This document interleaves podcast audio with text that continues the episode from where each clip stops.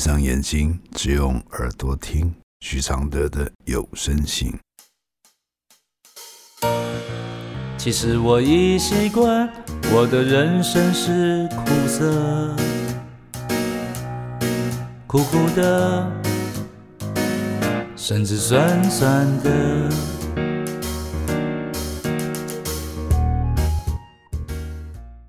第五十八封信，处女情节到底是什么情节？来信，想请问。对男生有处女情节的看法是如何呢？我的回复是：每个人要的爱都是独一无二的，就像洁癖一样无法解释。只是大家从不认真的问自己要什么，也不公道的理解对方要什么，通常都是跟着前人的脚步上前排队，选了个其中一种套餐。能在交往前跟你坦白他有处女情节的人，绝对是有情义的人。有些人会选择不说，私底下给你打分；有些人甚至连其他地雷都不让你知道，等你踩到了就是决裂时。比如，有的人的底线是不想跟对方父母同住，却不说，等到婚后才反弹，这样更病态。也许有人会觉得处女情节在这个时代很过时，但心里的爱本就是长期成长背景影响出来的主观。很多人都有很个人的一面，你要尊重对你这么诚实的人。最后，你该想的是，你要怎么看待这个结果？积极说服他呢，或是结束他？能知道真相，才是真幸福。剩下的就是你要确定你的决定。谢谢简佩文支持这封信的录制，谢谢。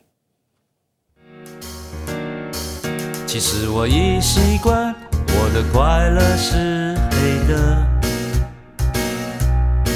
圆圆的，甚至短短的。像一杯黑咖啡，不加糖的纯粹，总是一夜没睡，也能醒着书写。如果我是你的一杯咖啡，如果能和你的寂寞配对，不对不会，不醉不回，不是什么都扯上完美。如果我是你会喝的咖啡，如果注定我会吻你的嘴，不为不累，不美不醉，不必什么都要留住滋味。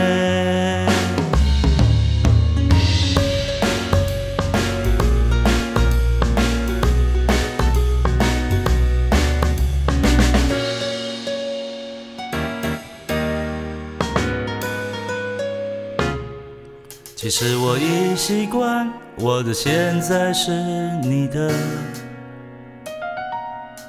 悄悄的，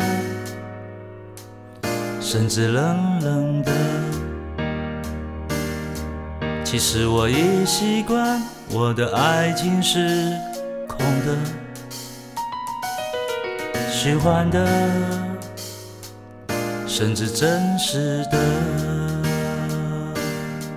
像一杯黑咖啡，不加糖的纯粹，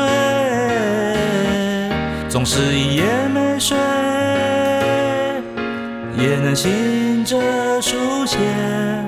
如果我是最后一杯咖啡，如果每一次的爱都是约，不言不盼，不恨不追，不必什么都不能没睡。